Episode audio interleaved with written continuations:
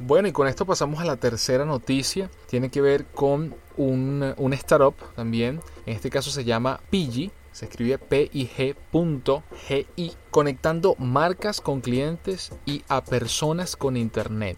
Tener saldo y acceso a internet en el celular a cambio de ver publicidad suena como una forma diferente y viable de hacerlo. Los hermanos Joel e Isaac Phillips vieron en esta premisa la oportunidad de emprender y ser independientes. Y así nace Pigi. Estos hermanos soñaban con emprender, pero no sabían qué camino seguir para lograrlo. Tras trabajar en diversos proyectos en compañías, finalmente se dieron cuenta que no podían emprender si no dedicaban más del 100% de su tiempo a ese sueño.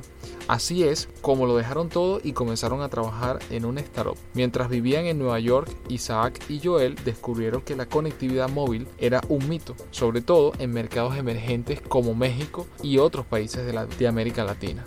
Internet móvil y publicidad. De inmediato una idea vino a ellos. ¿Por qué no patrocinar el Internet móvil con publicidad?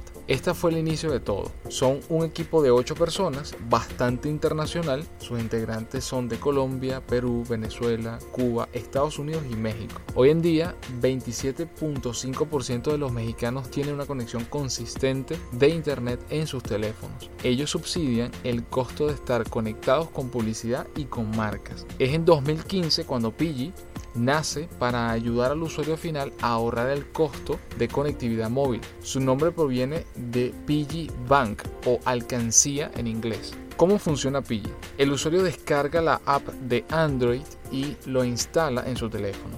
El equipo reemplaza la pantalla de bloqueo con contenido. El mexicano promedio abre su celular 150 veces al día. Pigi está presente con el usuario todo el día brinda noticias, tendencias, educación y también marcas, publicidad y ofertas. Con Pigi las personas se mantienen informadas y conectadas. Precisamente esto es lo que buscan los emprendedores, conectar marcas a consumidores y personas al Internet. La app les permite a los usuarios coleccionar Pigis o Pigi monedas por ver contenido en su pantalla de bloqueo, por contestar quizzes o pequeñas encuestas y por descargar otras apps. Estas monedas no solo se canjean por tiempo o por megas de cualquier operador móvil, sino también por otros premios como tarjetas de regalo y boletos de cine. El modelo de negocio que manejan los jóvenes hermanos con Pigi llamó la atención de Google. Esta compañía reúne cada año un diverso grupo de startups de Norteamérica, llevó al equipo a Silicon Valley a exhibir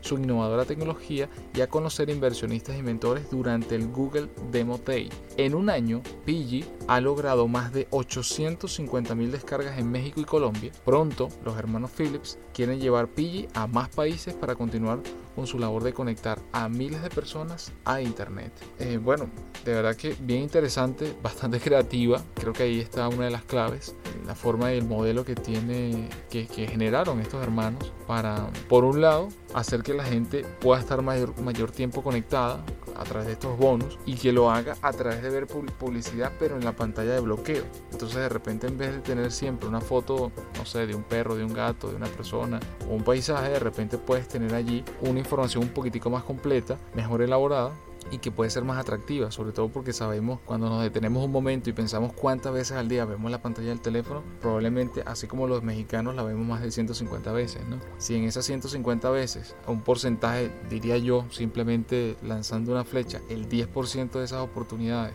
me muestra algo realmente de valor que me llama la atención, que pueda haber un call to action allí, pues es sumamente interesante el modelo precisamente a partir de eso. Entonces llamar, esa, llamar la atención y conectar, en este caso, otras empresas a través de publicidad inteligente o a través de contenido de valor, creo que es una gran estrategia. Así que veremos cómo sigue creciendo y si se expande, bueno, no solamente ya, están en México y en Colombia, pero si se expanden a otros países para probarla, a ver qué, qué tal funciona. Exacto. Bueno, ahí veré la el enlace cuando esté de vuelta en Colombia y instale la aplicación para probarla. exactamente. y ahí tenemos el feedback de primera mano. vale, perfecto. Bueno, es un modelo que, sigue explotando el, esquema de, publicidad, ¿no? De, que digamos que ha sido tan empresas como Google, Facebook, YouTube lo han explotado muchísimo y les ha rendido grandes cantidades.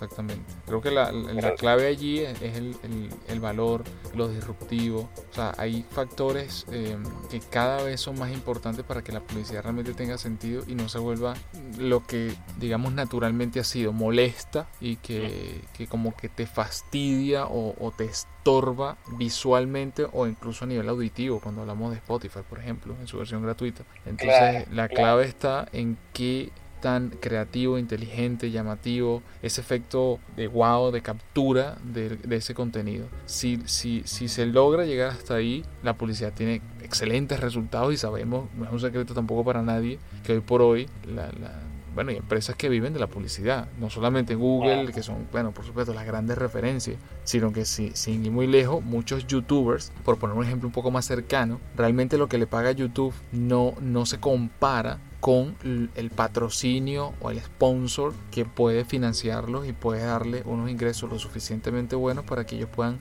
no solamente seguir creando contenido, sino crecer y crear aún más cosas, cosas eh, más elaboradas y, hacerlo llegar a, su audiencia, ¿no? Y, pero eso viene de las marcas, eso no necesariamente, en la mayoría de los casos no viene de, de, Google, bueno, en este caso de YouTube como empresa, ¿no? Sino de la publicidad que están pagando las marcas para poder salir allí, por un lado, y de los acuerdos directos que hacen los youtubers, por poner este ejemplo de los youtubers, con las empresas directamente.